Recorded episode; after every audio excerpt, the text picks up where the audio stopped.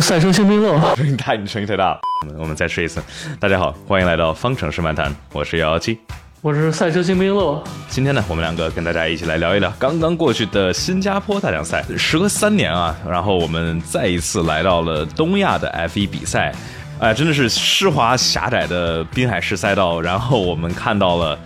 好混乱的一场比赛。你你觉得昨天这场比赛是，呃，是好看吗？还是说只是就太混乱了一点，然后结果事儿特别的多？呃，我觉得最精彩的部分是最后放的烟花。哦，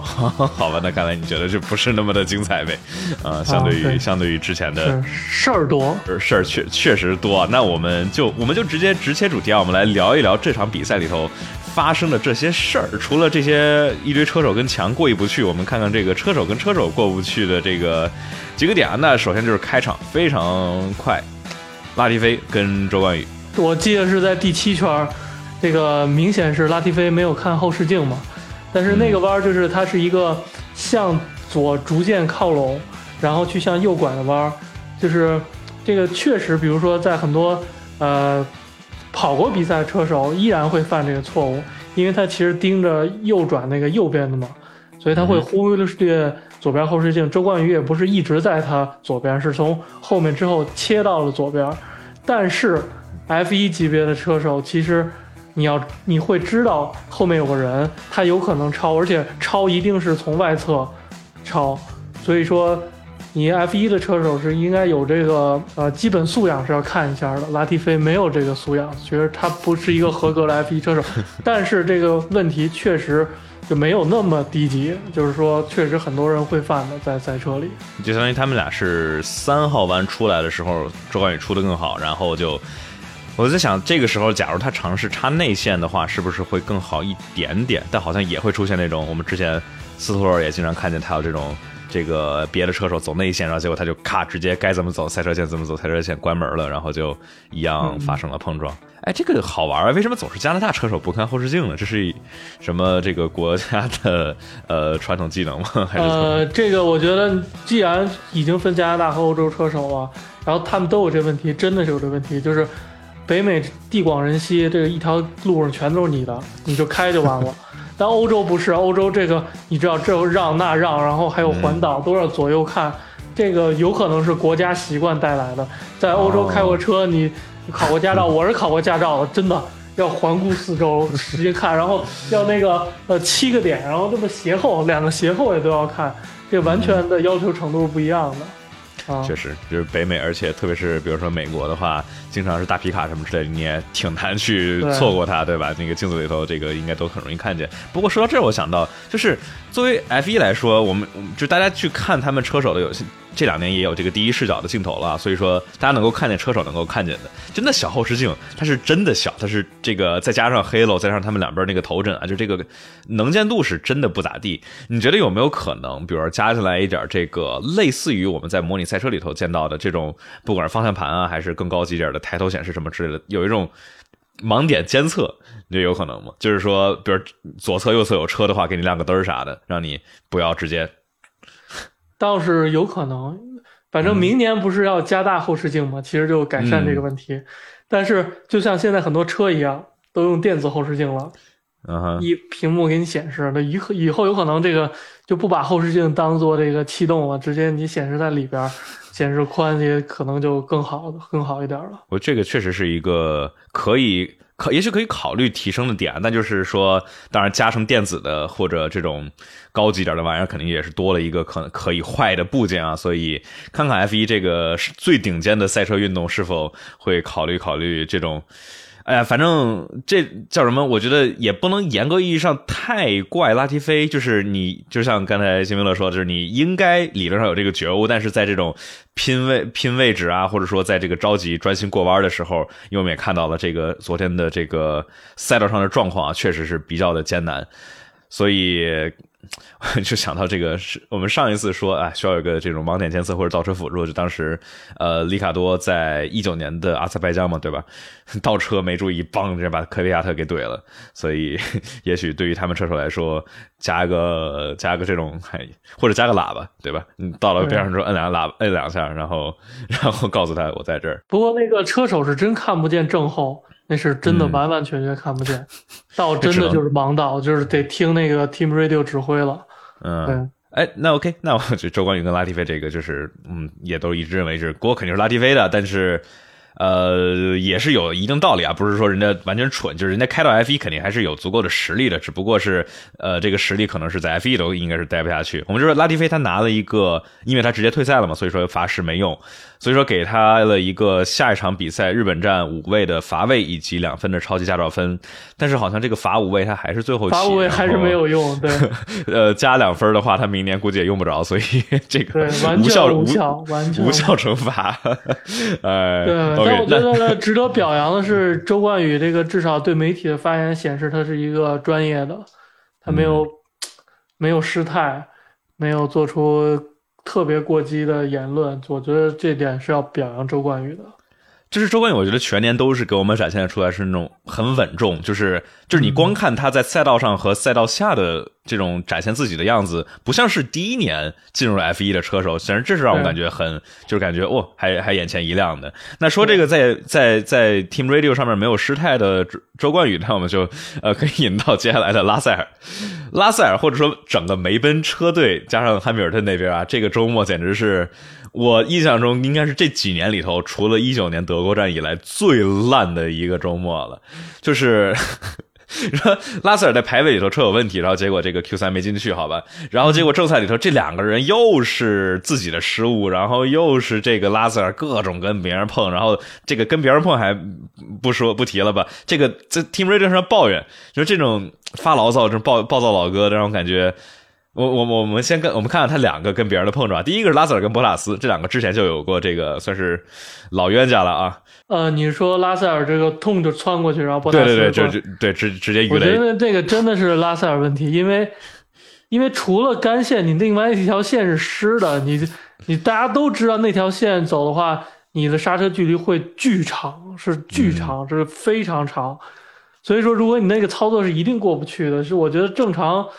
开过这些干湿地的车手一定知道这个事儿的，所以这个确实是他的问题。嗯，但这个话说回来，就是这场比赛里头，就是也让让我感觉特别震惊的，就是我们在之前啊，都对拉塞尔、韦斯塔潘和汉密尔顿都是有非常高的评价，基本上这是对吧？特别是韦斯塔潘跟汉密尔顿，那绝对是现在最优秀的两位车手，可能都不用之一。但是这两位车手在在。这场比赛里头，看维斯塔潘在之前尝试超诺里斯七号弯的时候，对吧？他就是直接上了一个湿的赛车线，然后就完全锁死，嘣就出去了。然后汉密尔顿的话也是撞墙不说，之后的话是尝试去超维特尔，也是尝试去走一条湿的赛车线，然后就完全是没刹住。他当然没冲出去啊，但是也是没刹住，然后把位置让给了身后的车，就是。你觉得为什么这些这么有经验，而且汉密尔顿跟韦斯塔潘这都是我们说雨战相当有经验、相当厉害的车手，会会出现这种看起来好像低级的，就是直接上湿地，然后结果呃低估了刹车距离的这种失误呢？呃，我觉得这件事完全可以理解。首先就是说，他之前比如一直是在走这个赛车线的，所以赛车线干，他其实是对非赛车线是完全不了解的。他不知道那个抓地，他只能去根据经验去预判。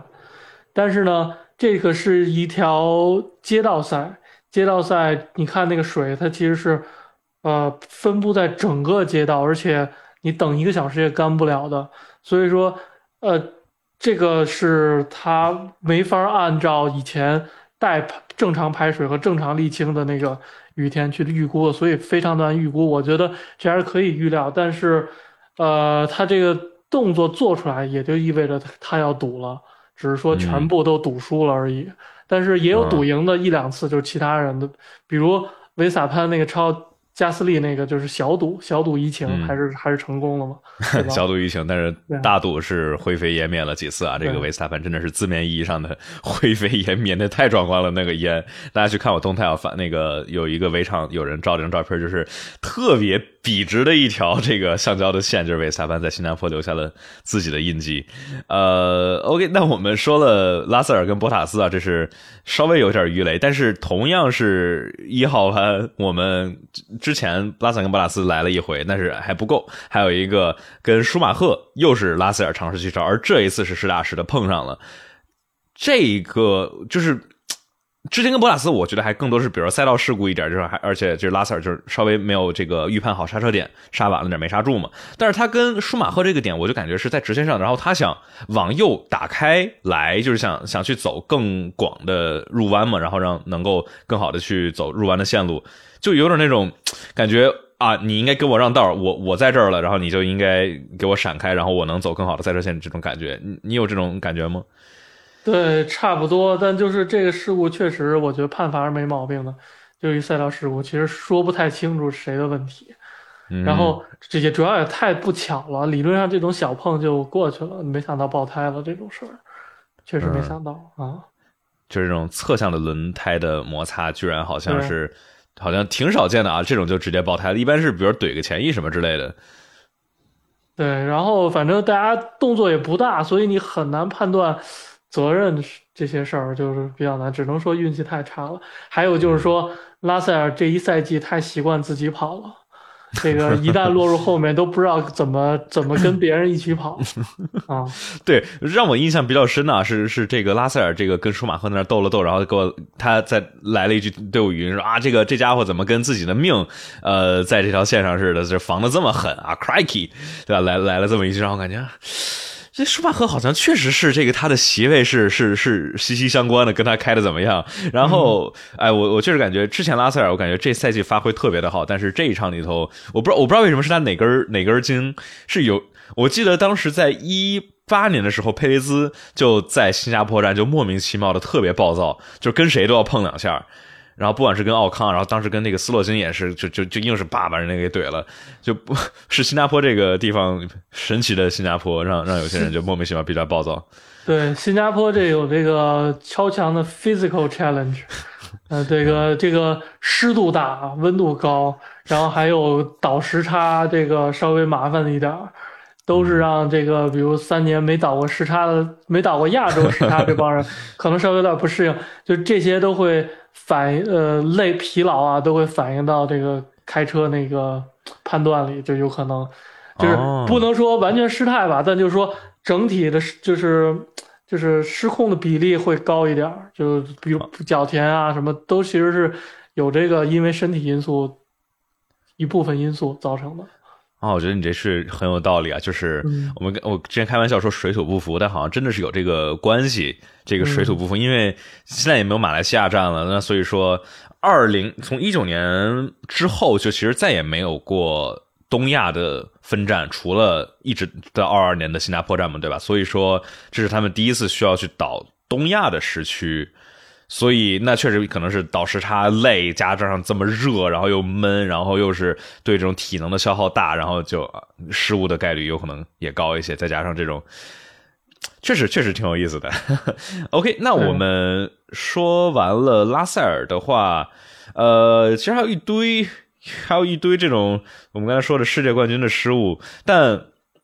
我觉得我们说这个维斯塔潘，维斯塔潘的那个。哎，其实是提到维萨潘那个点，其实好像是又有一次这个刹这个镜片膜进了刹车里头，是吧？维萨潘至少在车队的语音上面说了一句，他问了一句：“检查一下后刹车的温度。”然后车队说没事儿。嗯，但是然后他这个巨大的一个锁死了之后，他是说有一个托底，是吧？这个是为什么呢？就是托底会是车腾空了一下，然后轮胎是锁住了，然后就擦出去了。我觉得他说的就是锁死。他只是当时不知道怎么就说成了 bottom，他我觉得他们 bottom 那个说的就是轮胎，因为他没有任何底盘的碰撞，嗯，而且他也是因为磨平了胎，所以才回去的。对，反正当时他说的这个 bottom out 是让我感觉有点有点奇怪啊。但就是我们说维斯塔潘这一场里头是非常少见的失误多，那其实也跟红牛在排位赛里头也是非常少见的有一个非常非常低级的失误。我不知道你看没看，就是当时维斯塔潘的这个车载，然后以及他跟他跟车队的沟通。我太看了，我那个排位赛后 后我就专门去看了这段，真的确实挺挺搞笑的一件事儿。啊，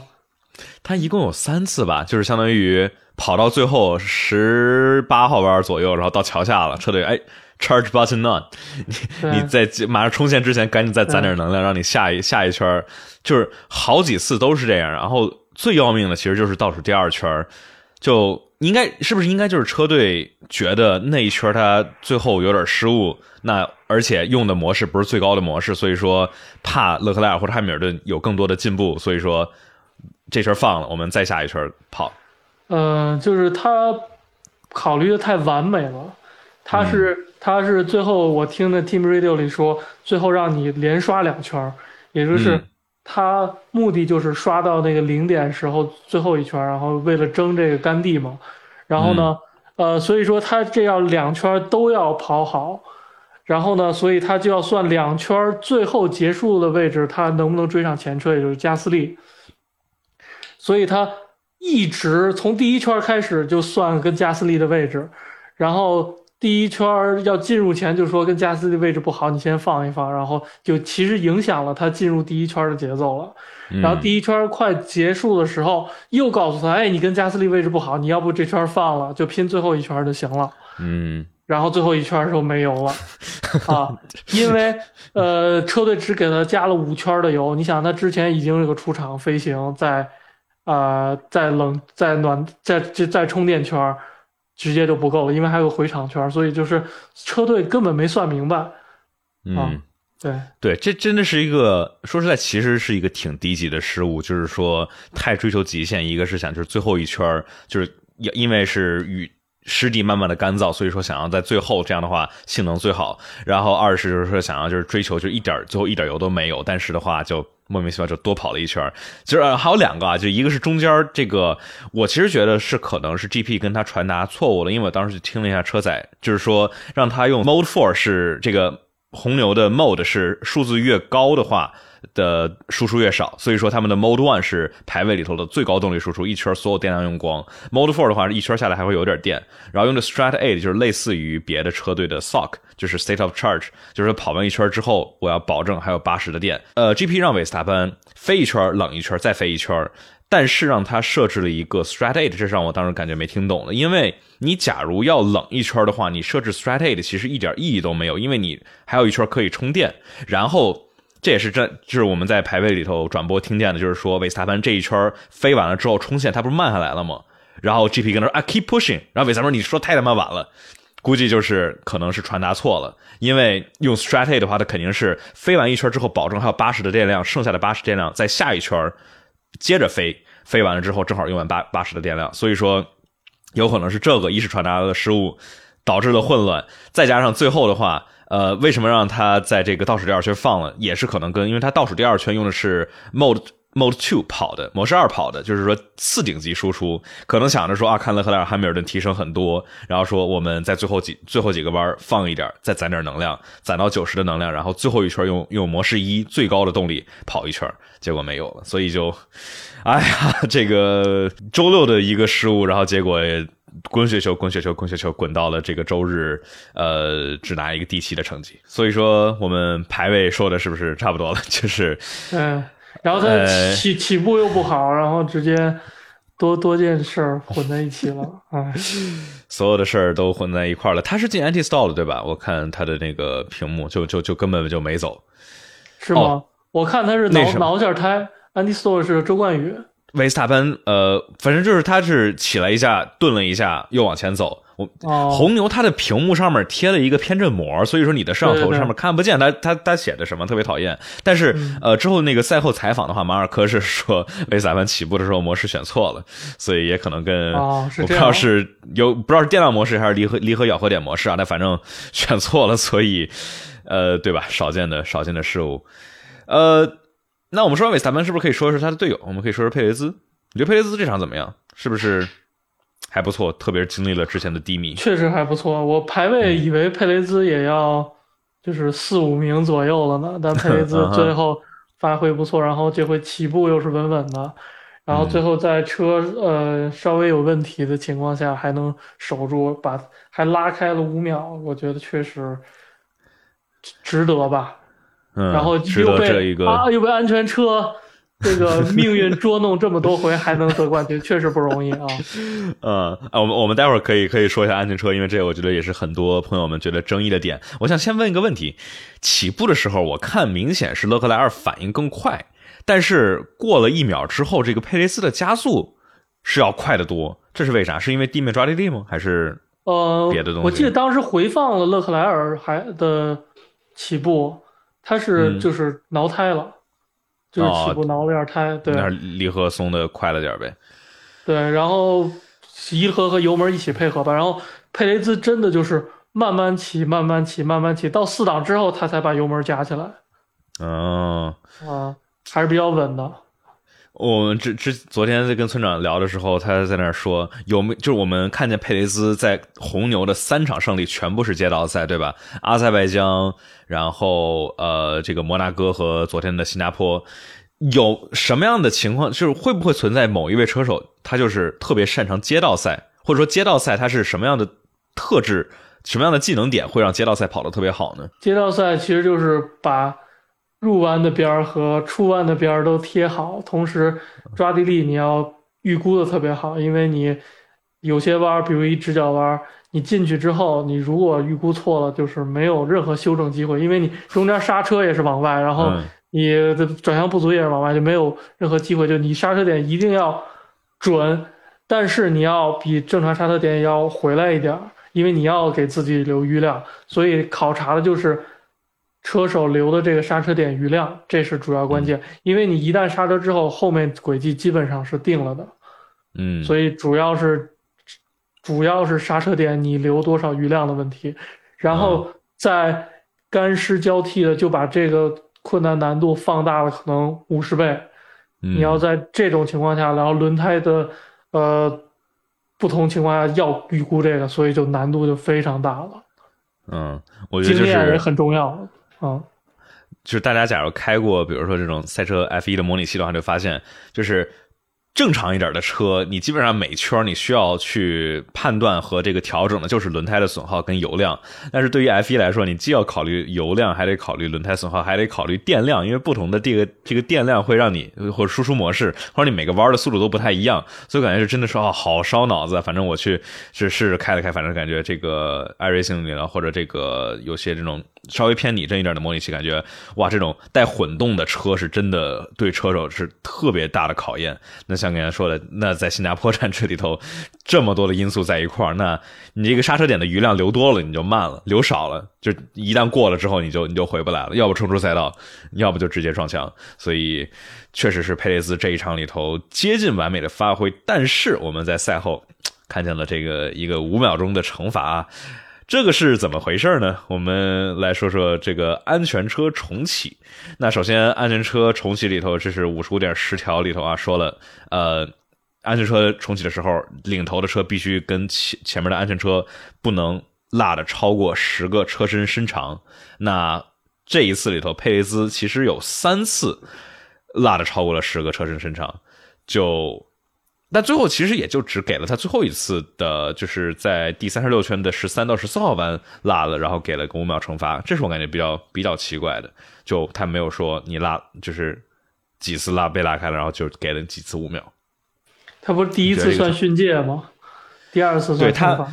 他我看啊，第一次是第十圈的时候，当时半雨胎是被调查了，且就是给了一个正式的惩正式的警告，就是 reprimand。嗯然后第二次是第三十六圈重启，这时候换光胎了。第九到第十号弯的时候，被赛事指挥是相当于通过车队告诉他已经警告他了一次。然后第十三到第十四号弯给了他一个，就是一这是相当于警告了一次，然后又被拉开了十个车身的长度，然后这是这个真正给了五秒钟惩罚是第三十六圈的十三到十四。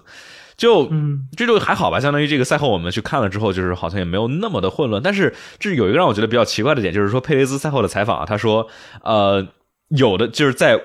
我比安全车快的地方，安全车开的特别慢，然后在最后的那个十呃十三十四号弯的左右的时候，那种曲率拐弯特别慢速弯的时候，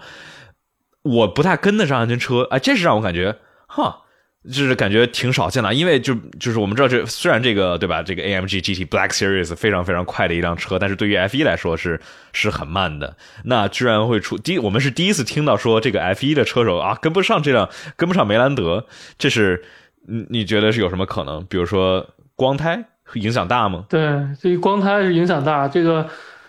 带纹路的胎，你不管你是不是赛用这个，嗯，接胎其实这个带纹路的雨天抓地力更好。然后那个呃，就是反正就是说，实际侧向抓地力确实有可能是大于 F 一的，在不带气动的情况下。确实，所以说，如果在大家都慢，然后没有什么气动效应情况下，它的侧向抓地力是有可能高于 F 一的。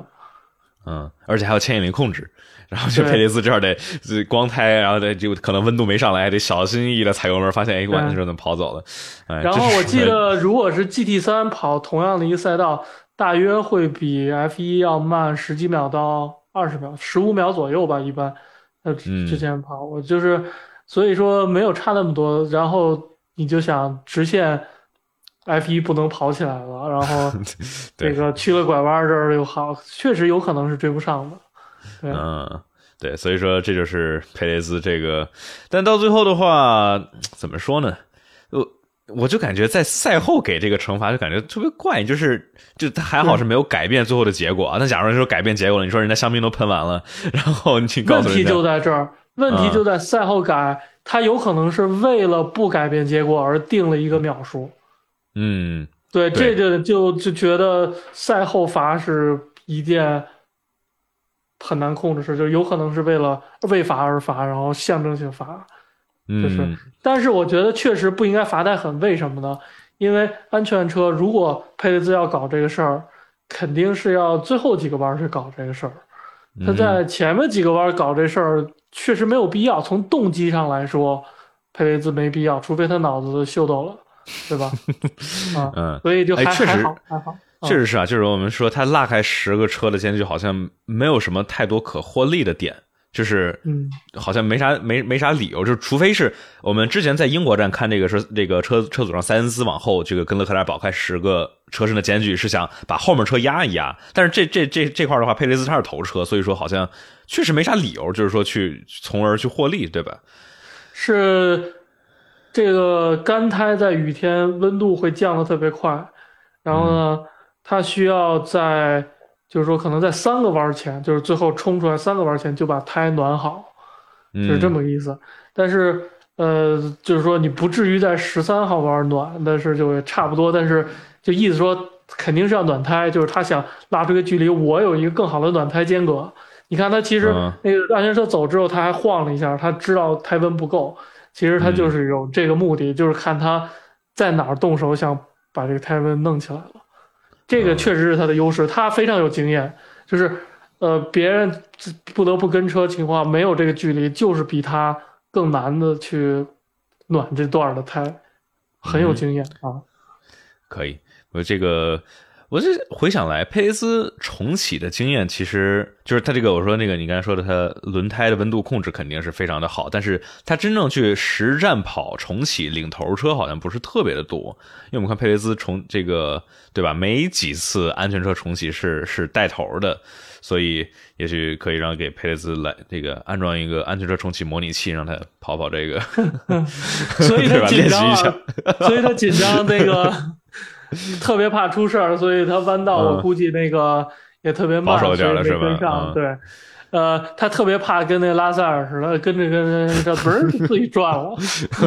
对，滑滑来滑去的。呃，OK，那我觉得我们佩雷兹我们说完了，就确实是全场很整个周末都其实很不错的发挥，在在排位赛里头其实只比勒克莱尔慢了零点零多少，零点零零呃零点零二二秒嘛，对吧？所以说。经过了前几场，我们老说啊，佩雷斯怎么这个后半后半后半年怎么这么这么差？呃，稍微稍微起来了，支棱起来了一下啊。呃，OK，那我觉得我们佩雷斯说的差不多了，我们可以来说一下广告啊。然后这块的话，大家假如在喜马拉雅或者苹果播客平台上面收听的话，大家。麻烦大家给我们来一个五星好评，然后这样的话会对节目有很大的帮助。大家假如想直接支持节目的话，可以去爱发电上面去搜索“方程式漫谈”，上面的话有能够去解锁呃我们节目的抢先听版本，就是大家假如特别想着急听我们来来来说这个新加坡站的话啊，可以去上面支持一下。呃，待会儿就能够听到新鲜热乎的比赛回顾。然后现在的话，我把这个比赛的全程回放，然后就是包括前天我们这个排位跟新米乐一块看的排位的这个这个回放，我我也会放上去。因为放 B 站上面的话，这个比赛的这个全程的回放比较影响播放量，所以说我就不放 B 站上面了。呃，这个比赛的全程的回放都是就是不需要赞助，大家就就直接可以去看。呃，对，然后大家去关注一下新明乐的这个 B 站和微博，对吧？大家去都是都是老我我都是老朋友了，我相信这个在在收听节目的朋友们是，难道还有没有关注新明乐的吗？对吧？不会吧？一定有，一定有，一定有。但但是我但是我我忍了，我看见你们了，现在去关注去。然后还有什么呢？呃，对吧？然后就差不多就这样了。呃，我们接下来说纵观全局比赛花絮。我们来说一说世界冠军的排列组合。赛前的话，我们说维斯塔潘的话必须得呃胜利加最快圈才能在新加坡站封冠，然后最后似乎离这差挺远的，所以说悬念被推到了日本站。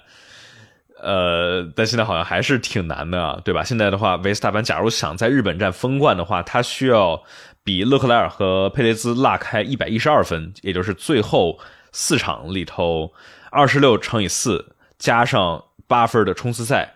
但是现在的话，维斯塔潘跟勒克莱尔差了一百零四分，跟佩雷兹差了一百零六分，所以说他需要在日本站比勒克莱尔高八分，比佩雷兹高六分，这样的话他能够保证世界冠军。但这样的话就意味着他必须得第一加最快圈才能够在日本站保证。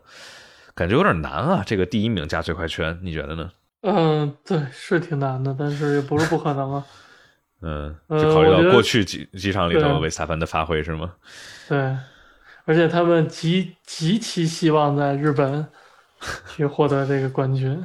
日本站的话，哎呀，日本站也是我们好久好久没跑了的哈。然后上一次日本站，勒克莱尔跟韦斯凡是有过一个亲密接触，不知道这次会不会。当然，我不知道这个他勒克莱尔应该不像上次会拼的那么那么猛吧？呃，我觉得勒克莱尔心态已经放平了，就是说放平了是他他不是车队让他那个追五秒吗？他确实 push 了，一到五秒的一瞬间他就开始放了。就是意味着什么呢？就是说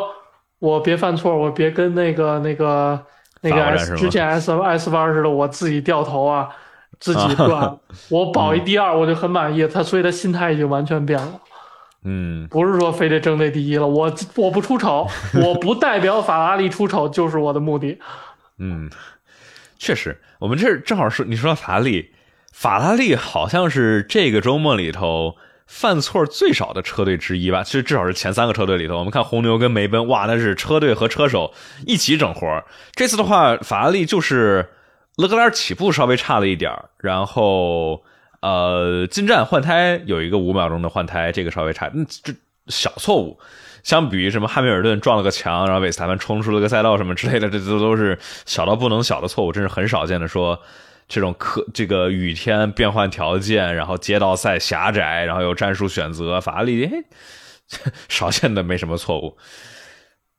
我觉得也是这个策略没啥没啥没啥可变的。一是不用主动策略，二是人家拉塞尔提前十提前七八圈就给你十多圈啊，对，小白鼠。你要是 没拉塞尔不给你试，你指不定法拉利还要整一个小活呢。对吧？啊，确实，确实是，确实是有一个参照物在这个拉塞尔啊，不不是拉塞尔当时刚换黄胎，你说这么温赛道温度也没那么高，然后还下雨，好多地方还试着他换一个黄胎 C 四，对吧？这么慢的街道赛很难暖起来，梅奔一直就有暖胎的问题，然后就看他滑来滑去，滑来滑去，他刚开始换上去的时候一圈要比前面人就要慢接近十秒钟。就太慢了，真的是。后面的话是慢慢的，然后一直到这个之后，呃，大家都换都换这个干胎三十三圈啊，三十四圈左右的时候，才是速度上来了一点呃，对，不过我我我说一下啊，我很喜欢拉塞尔，但是拉塞尔这场我真觉得莫名其妙，因为他换这个时机一定是不对的，就是你你你就是咱们假设啊，他赌成功了。那你这个胎比他们半雨胎最多能快一秒，就是就是你假设这个干湿转换点赌对了一秒钟，那又怎么样呢？大家看你快一秒，大家爱回去换，然后你还是超不过去，这个地方这么难超，然后你在那个位置，你能获得什么？你就是其实风险这个成本是巨大的，但你收益其实是非常小的。你怎么算这个事儿，你都不应该去换。而且，如果你苟一苟，那么多人出事儿，你苟一苟是能得积分的。你现在选择这个，就反而没积分了。我觉得有没有可能这样？有没有可能这个拉塞尔这就是纯当小白鼠来给汉密尔顿去试一下轮胎？但就是还是说啊，就是他这个试的时机感觉有点早。他我觉得那他在他他是我看他是哪他是哪圈换上的？他是第二十一圈换上的黄胎，就是。比真正这个半雨胎跟干胎的 crossover point 是接近早了十多圈我觉得他假如比如二十七八圈就是比就看干的差不多了，然后试一下，一开始几圈可能会比别人一圈慢五秒，但是之后的话过两三圈，然后就变成了该换，这都是就是比较好的战术嘛。但我我你觉得有可能吗？就是说他是他是因为汉密尔顿在前面是尝试去。超三四，而且是在 undercut 的这个范畴之内的，所以说，假如拉塞尔来试验试验，假如看到可以的话，立马就让汉密尔顿换的。呃，如果是以汉密尔顿为中心的话，是有这个可能，但是我怎么记得今年二号车手是？嗯，黄黄标黄标诅咒吗？对。哎，不过我觉得啊，这个后下半个赛季，我感觉总体来说是汉密尔顿发挥相对来说更更优秀一点吧。你你觉得呢？下半赛季就是汉密尔顿不用各种各样奇奇怪怪的调教，来了，然后拉塞尔就一直在那个位置，这这这算砰就掉下来了。但汉密尔顿是确实有一个逐渐上升的趋势。对啊，当然的话就必须得说，就这场里头拉塞尔排位这个没进 Q 三是因为车有问题，这不是他，就是我觉得我们。比如说年后再去看这一年的这个，比如说拉塞尔跟汉密尔顿的排位的对比，或者正赛的对比，有特别特别多那种，就是说你必须得看了比赛，然后你才知道哦，这场里头汉密尔顿有个这毛病，然后那场里头拉塞尔有个那毛病，这场里头这个人调的不对，那场里头那人出了什么问题，就是他有好多这种这个小的小注脚，就是你得你得去考虑到这些，就是说让这两个人的这个对比没有那么的清楚，所以。你刚才说这一场拉塞尔这个比较莫名其妙，我觉得还有一点就是他这个后到后期这个就是刚才我们说的他这个心态，就是那个 crikey 就有那种我开梅奔你应该给我让道那种感觉，就是觉得米克你不应该挡我，但其实当时是两个人其实是实打实的在争这第十三，而米克还其实是真的实打实的在争他的这个席位，所以我感这是让我感觉，让我感觉有点，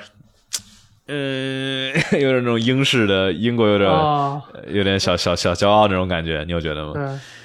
但是还有一点，就拉塞尔这场，就是不管车还是自己人啊，开的不快。你想那个维萨潘追马格努森的时候，他是差了二十秒，每圈能追五秒。你这个拉塞尔，你跟米克比，就同样比一个哈斯的车，你真的快不了他多少，所以你超不过去。人家维萨潘遇到马格努森，咣咣等一圈，嘣就超过去了。嗯，这个确实差太多了。OK，那我们说了，我我们刚才怎么怎么怎么就。转移到拉塞尔这好像说远了啊！我们刚才说这个世界冠军的这个组合啊，呃，同样就是说日本站有点悬，但像你说的，红牛 肯定是希望能在日本站去去封维斯塔潘第二个世界冠军。呃，然后花絮还有什么东西？哦，阿尔本那个前翼那块当时我在看直播的时候就吓坏了，就是他马修还在赛道上呢，然后结果突然绿旗了。然后赛后他们说，哦，那个是延迟的画面，就是其实是几几分钟前的他们的邓前翼，然后这个但是上面的 OSD 其实是实时的，所以有一个这个有点吓人的场景。然后还有什么好玩的？哦，迈凯伦这这一场里头很稳，没出事儿。嗯，狗狗狗了一个四五名，这是赚了一个大积分。里卡多升了十一位，里卡多真的是笑得大牙。而且里卡多他没超车对吧？他一个车都没超，好像他是靠前面人退赛加上安全车，他最后的这个安全车脚前的安全车，他是赚了一发特别大的，因为他前面几个人刚进了站，所以说诺里斯跟里卡多只是，所以想里卡多一个车没超，然后结果上升了十一位，然后维斯塔潘超了，他超了十个车，然后从第八名上升到了第七名，就光看结果就代表不了什么，就这场比赛真的是很混乱的一场比赛。我觉得还有一个意思，有意思是。呃，我在考虑那个角田撞了之后，他是哭了还是流汗？哦，那个大特写的，是不是真哭了？不知道这个。但角田的话，你觉得角田今年怎么样？我至少比去年好吧？我觉得他 就上限就在那儿了，是吗？他就是改变不了的问题。这个今天这这站的问题就是预估抓地力有严重的错误。然后之前在那个出战加拿大站嘛，啊，上就上次咱俩说的，就是那咚直接怼上去，特别搞笑的一个。他对这个太温啊，然后湿度啊这些。真的，我觉得他有理论上的这些严重的，呃，知识不足还是经验不足，反正就是对抓地力预估有问题，所以他上限如果没有做出特别的修炼，他上限也就在这儿了。嗯，我们看看吧，这个红这个红牛青训下面还有另外一位日本的车手，所以说角田这个位置吧，明年是稳了，我觉得明年他必须得好好发挥一下，就是假。假如德弗里斯他打不过的话，这就是角田估计应该就没了，还得再看看。因为德弗里斯，我觉得咱确实也不太能够去对他的水平做一个什么判断，因为呃就在蒙扎跑了一场，而且跟拉蒂菲对比吧，这个好像不是什么太高的这个呃 参照物，所以所以我们期待一下明年吧。就是角田的话，我觉得。我觉得他，我对他还是抱有一点希望的，就是他今年相比于去年是有一定提升的。去年的话，嗯，去年是真不行。去年的话，我觉得每一场都要吐槽一下角田。今年的话，就是有一些高光，但是这个这个饭菜还是这确确实是有太太多了。呃，还有什么？哦，说迈凯伦刚才四第第四第五啊，L P 双队是直接把这个车队积分榜里头第四是送给迈凯伦了。现在迈凯伦是一百二十九分，L P 一百二十五分。呃，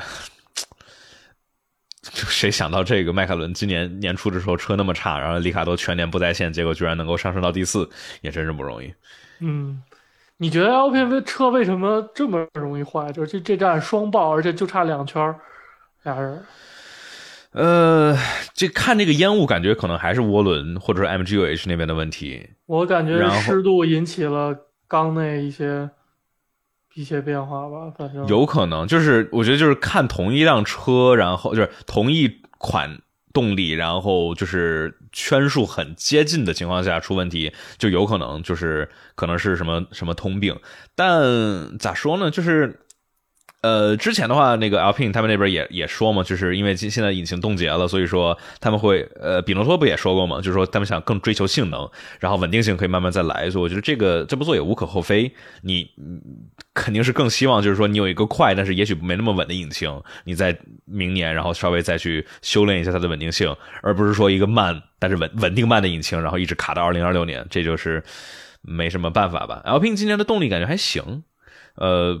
至少不算太太拉垮，在这种大直线的这个赛道上面，Alpine 在这个什么比利时啊、奥地利啊，其实其实都还行。然后呃，还有哪个？对，不过确实头哥推的有点多。第三百五十场比赛，呃，对啊，就这个结束了。其实动力性和那个可靠性对于这种赛用引擎是一件事儿，它是互相这个制衡、互有牺牲的关系。所以不能说这个 Alpine 动力就行了，它真的可能就是牺牲了稳定性、可靠性是吧？嗯，造成的。它它再用引擎是把这个稳定性推到一个极限，就是你正好能用这么长时间。它是一个，他们俩是互相转化的一个关系，所以就是是一起的。嗯，OK，我们说完了哦。还有刚才有有有朋友问我们啊，这个红牛的预算，呃，这个是传闻。就是，然后这个传闻的起点啊，我其实也没找到这个是特别呃知名的、可信的这个记者爆出来，所以说 大家等，应该就两天之后吧，应该就有这个官方的 FIA 的消息，所以说大家到时候等官方的消息，就看他到底抄还是没抄。如果抄了怎么罚呀？呃，据说是。就是有可能的东西啊，罚分儿就罚去年的分儿，罚钱，就是说看你的预算帽，然后就这或者说就是真罚款，但就是罚款什么之类的，我觉得这就都不算惩罚，而且这其实是一个不好的方法，因为相当于你能拿钱去弥补预算帽的违规，这预算帽不就没用了吗？它最有用的什么就是罚你的风洞研发时间，对吧？这是最有用的，相当于说哦，你之前超了预算之后，那之后的话把你的风洞。研发的配额再往下砍，这样的话对赛车的研发是会有很大的影响的。当然的话，就是我们不知道，因为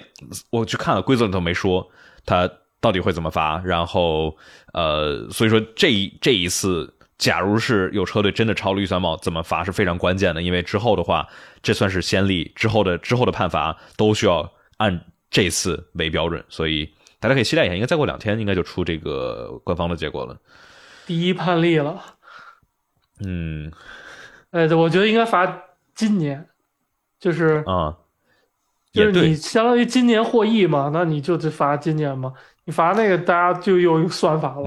我汽车汽车里面，对，嗯，但哎，就对，确实，但是罚今年他也他罚多少？罚一百分，他估计也还能赢，所以，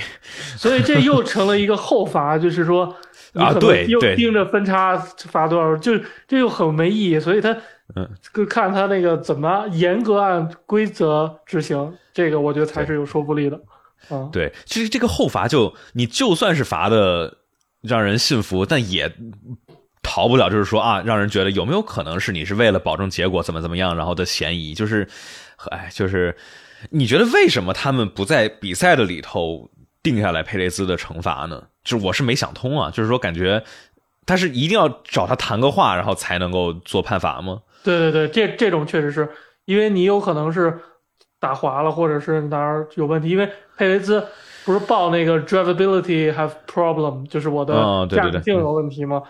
呃，当然也有可能假的，因为这个他最后速度也没掉，他可能就是说找一个这么理由，所以所以你一定要回看数据，然后跟车手沟通，这个是呃这个判罚一定要的，就是你不管多明显的这个事儿，就是说事后调查的都是要进小黑屋跟你问问话，都是这样啊。哎，但反正我觉得这应该这个核心的难点在于 F 一是一个广播节目，就是它需要考虑这个时间表，所以说它不太可能说跑完了之后调查，调查完了之后然后再正式颁奖，对因为估计这些电视台签的合约什么之类的是塞到这个这个周末这个电视的排班表里头，你超了之后就不好放进去了，而且考虑到这个比赛本来就已经有延期了，嗯。OK，那咱们说完了这个之后，我们可以来提一下周末亮点和槽点。我们来聊聊这个周末里头哪些车队、哪些车手或者哪些事儿，是不是没有上墙的人都算亮点？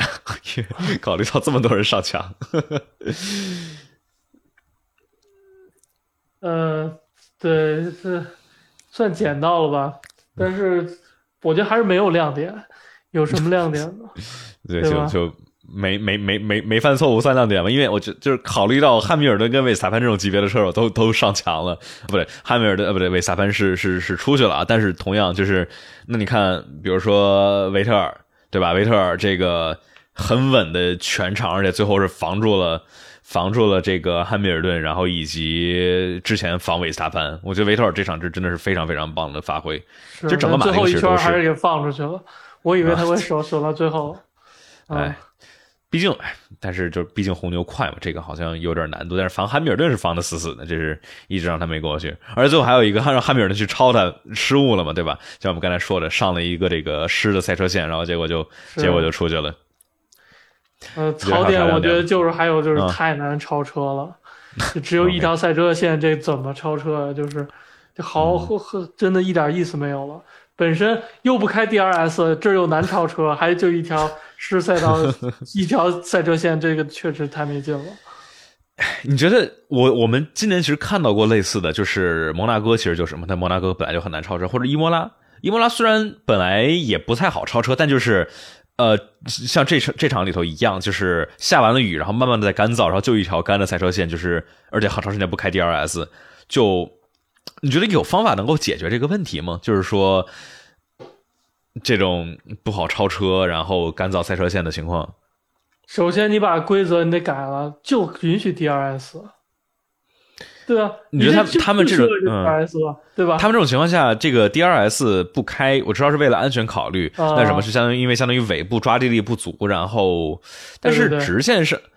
直线上不太需要尾部抓地力啊。这是指那个刹车那一下刹车那一瞬间啊。因为呃，气流贴合是要有一定时间的，就是说你 D R S 不是刹车控制吗？但你刹车它拍完的一瞬间，不是它这抓地力马上回来的，他可能要等个零点五秒，等个不到一秒钟，这个尾部下压力才回来。他这是气流贴合的一个事儿，但是就是他觉得这样就为了安全考虑，但是你这样被迫让大家被迫 去选择。失线去刹车，这反而不安全，好像更危险是吧？对对对。哦，或者有没有可能是他们考虑到，就是觉得这个不想在雨天里头半干半湿的情况下制造太大的速度差，会不会是不开 DRS 的这个理由之一？我只是猜，我我我也觉得是，感觉没劲儿 s 好像差点意思。然后哦，你刚才说的这个没进了，一没进，二就是被迫冒风险，就是我觉得是他最不愿意看到的事儿，是嗯，F 呃对。你你刚才说的这个，就是说这个呃，DRS 关闭了之后，这个气流贴合，这是我想到之前，呃，是罗斯伯格吧？他一个一个视频都分析说，呃，是汉密尔顿还是谁？就是他们会在有的需要更好刹车性能的这个刹车区里头，因为因为 F1 里头它这个 DRS 是你踩了刹车之后，DRS 自动关闭，但是就是像你刚才说的，有的时候这样踩刹车它再关会关太晚，所以说他说汉密尔顿或者也有别的车手啊，就是说会呃在。快到刹车点还有二三十米、三四十米的时候，主动手动去关 DRS，然后再踩刹车，这样的话能够获得更稳定的入弯。所以这是一个一个小挺有意思的点，就是呃，能够看到这个车手为了就为了那么零点几秒，就是说所有东西推到推到最极限。呃，还有什么还有什么亮点和槽点？觉得？嗯，勒克莱尔算亮点吧？我觉得这个周末。就是我之前有人说他这个最后没追上佩雷斯，但是这个这车性能追不上，我觉得这样你确实没啥没啥办法，而且最后的话，这个确实没必要没必要再去拼那个了。佩雷斯是毫无压力的跑开了七秒多的差距。嗯，还有整体的槽点就是开多少圈这个干线都不出来，这这个确实新加坡的巨大槽点。啊。这是排水，相当于排水系统不够不够好吗？还是湿度太大？湿度太大了。你看百分之八十八的湿度，湿度是要靠这个，呃，你跟空气中这个水蒸气，就是它这个动态平衡是要个交换过程的。你百分之百湿度的时候，就是就是完全没有任何蒸发了，对，因为它是平衡的交换。然后，所以你百分之八十八其实跟百分之百的差那么一点了。对，嗯。哦，不是说槽点的话，我觉得还有一个。这个延迟发车让我感觉，呃，跟跟这场跟发现跟摩纳哥特别的像哦，还然后还都是佩雷兹赢了，就是一开始下雨了，然后啊下太大了，然后不不发了，然后之后延迟延了半天，然后结果发了，就是感觉 F 一为什么就是。我们都看不见用蓝蓝色的全雨胎的情况，我感觉很可惜。就是我们老看，就是现在的这种雨战，全都是这种啊，下了雨，地是湿，但是雨停了，然后慢慢干，慢慢干。就它这个赛道变化是一个很线性的过程，而且是很好，相对来说很好预判的过程。就是你你相当于获得几个数据点之后，你能很好的去预判啊，这个赛大概过多长时间，这个赛道会干的差不多，然后什么时候去换这个光胎，这是一个很好去预判的。那假如比如说，我觉得最有意思，然后就是。说也最混乱，对车队战术挑战最大的就是，待会儿可能会下雨，这时候该怎么办？你是现在虽然看起来有点干了，你是进来冒个风险换个光胎，但是假如待会儿下雨你就要完蛋，还是说你冒险说我们再多跑会儿这个半雨胎，对吧？我觉得这种是更更好看的。但是由于这个比赛的延期，最开始雨肯定是太大了，这个就瓢泼大雨，但是呃，他直接延了一个小时，然后就我感觉，比如说延个半小时，然后下着雨。全雨台起步，然后我觉得会更有意思一点，你觉得呢？没错，它其实最开始只延了半小时，后来加长到了一个小时。其实你会发现，半小时那会儿，哎，是正好最有意思点，那会儿起步正好。而且我觉得他这个所谓的什么为了安全，就是一个我做了这工作，我严了，我做了，然后撞了不赖我，其实就 这么一个事儿。但你其实你这个你也看到新加坡这情况了。一个小时之后有用吗？大家上去，这还是水雾弥漫。这个你呼在整体赛道这个街道赛的这个沥青上，对没有排水系统，然后它带波浪纹，就是有 puddle，就是有那个有那小小水坑。对，嗯，这是没有用的，就是就是没有大用。你不如你就半延半个小时就开了，完了，嗯，对吧？然后大家也反正是知道这是湿的，然后反而会小心。你现在就是。大家这个有 有冒风险的反而危险啊！就跟刚才咱们说 DRS 其实很类似嘛，就是相当于赛会的保守，反而相当于让车手车手上去都是要拼这个位置的嘛，所以说反而去进行一些。好像更更危险一点点的尝试吧，反正我觉得是挺可惜。让我感觉现在这两年里头，特别是经历了去年的比利时站之后啊，然后感觉没有那么的期待下雨了，因为一是在想啊，比赛可能可能可不可能就没了，或者说啊，这个半天都不出来一条干燥的赛车线，换不了光胎，然后也没有很好的去去轮对轮的比拼。呃，槽点咱们是不是说的差不多了？就是拉塞尔、汉密尔顿、韦斯塔潘这这这这几个都是。就是之前我们老表扬的稳定发挥好的车手，这场是很好玩的，是全都发挥了不好，而且这个，对吧？一开始是汉密尔顿撞了个墙，掉到了维斯塔潘前面，然后之后的话，维斯塔潘说不能跟你，我不能离你远去，然后出去的一个赛道又回到了汉密尔顿前面，就怎么样也要贴在一起，嗯。OK，我那我我觉得我们这个亮点槽点说完了，我们最后说一下未来展望吧，说一说下一场日本铃鹿赛道。那说这个最后之前，我们再插播一个广告啊，大家假如在喜马拉雅或者苹果播客平台上面收听的话，麻烦给我们来一个五星好评，会对节目有很大的帮助。大家可以在爱发电上面直支直接支持节目，搜索“方程式漫谈”获得我们节目的抢先听版本，然后以及比赛正赛的这个直播的录播，就是我 B 站上面会放一个剪辑版的，然后。后这个完整录播可以在爱发电上面找到，呃，然后大家去 follow 一下新明乐 B 站和和这个微博上面艾特赛车新明乐。OK，我们说未来展望零路赛道，你喜欢零路这条赛道吗？呃，最开始设计出来我就觉得还是不错的，嗯，整个有有创新嘛，嗯嗯，是本田的测试赛道对吧？我记得这是斯图克，然后。就反正，在真真的没开过啊，在模拟器里头开，就是我是特别是第一段那那堆 S 弯上坡，就是真的特别的难。但是你开对了，就是每一个弯和每一个弯，哎，这个入弯接出弯接接好了之后特别的爽。但真的就是说，你你第一个弯没没没入好的话，你后面节奏全都就乱了，就这一圈就废了，基本上。嗯，有人说蒙扎法拉利是调高了引擎功率，是我看有人分析是这样的，但现在的话法拉利就就跑好吧。但是现在的话，我们刚才其实没说啊，这法拉利跟梅奔争车队第二，现在好像又没啥悬念了。主要是梅奔这个这一场里头就就就就基本没拿分，所以呃，对吧？这站怎么塞恩斯比勒克莱尔慢那么多呀？哎，这也是我我我不知道的，就是。他除非比如说一一开始有跟汉密尔顿有个损伤什么之类的，但确实要看勒克莱尔基本上一圈要比他快零点五到零点七秒左右。对，零点五，我一直盯着零点五左右。对，同一辆车，而且嗯看起来没啥损伤。就是全年里头，我记得有一两场好像塞恩斯比勒克莱尔稍微快一点点，但绝大部分还是勒克莱尔更快。我觉得这个呃。还是没什么悬念啊，其实大家，我知道我们外界看，很明显，勒克莱尔是上限更高的那一位车手，而且塞恩斯在年初的时候，这个失误确实是有点多。然后这一场里头，不知道我我我没看到有关于塞恩斯这个为什么表现不好的采访，你你有什么猜测吗？呃，有可能是夜视能力，就是多吃胡萝卜是吗？就是就是白天那个赛道看不出来，因为你其他赛道确实没这个问题，就在这儿 你。差这么多，我觉得这那还能什么解释呢？呃，或者这个我也不知道导时差导的不好吧，反正啊，反正确实这场里头三次，奇怪，对，嗯，对，就别的别的，我们有时说勒克莱尔比他快了，但不至于快这么多。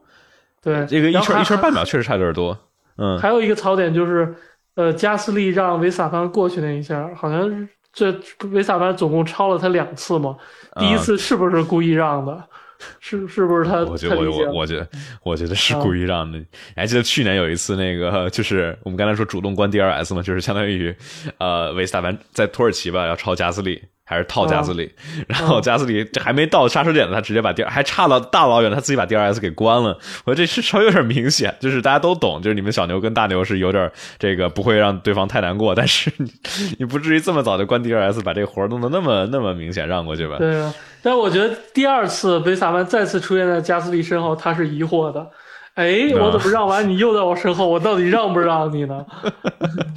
哎，对，反正加斯利，你你觉得加斯利到时候去 Alpine，虽然就现在没官宣啊，但现在似乎已经已经是差不多了。你觉得他跟奥康谁、谁能够更占优一点呢？啊，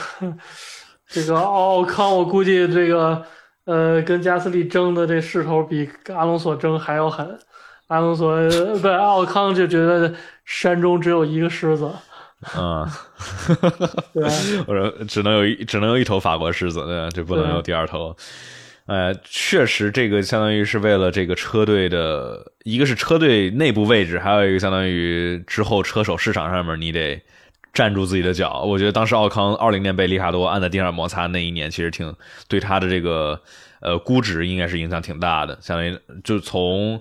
之前他在印度力量跑，大家对他的这个期待还是挺高的啊，就是说啊，之后很有可能去踢博拉斯。一九年的时候净给他镜头来了，但是之后的话好像就。这个冷板凳坐一年好像确实有点影响，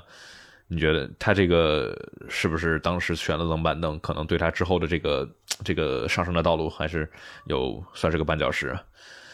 啊，他的他这个整个生涯，因为他是穷孩子嘛，所以他就是必须做到最好才能有机会，所以他这个心态就是我一要有机会，我一定要争到最好，这个心态就是比其他。人可能还要激进一点儿，这我觉得他的行为上反映的这个原因吧。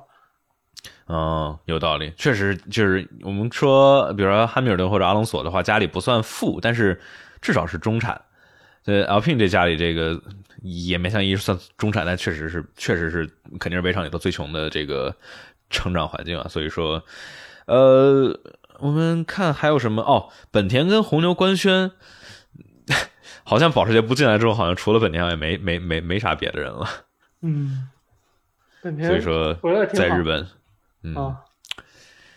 你说这个刚拿了世界冠军，然后就就撤了，然后第二年的世界冠军的车上都没有本田的标，就也小 HRC，不不知道这个。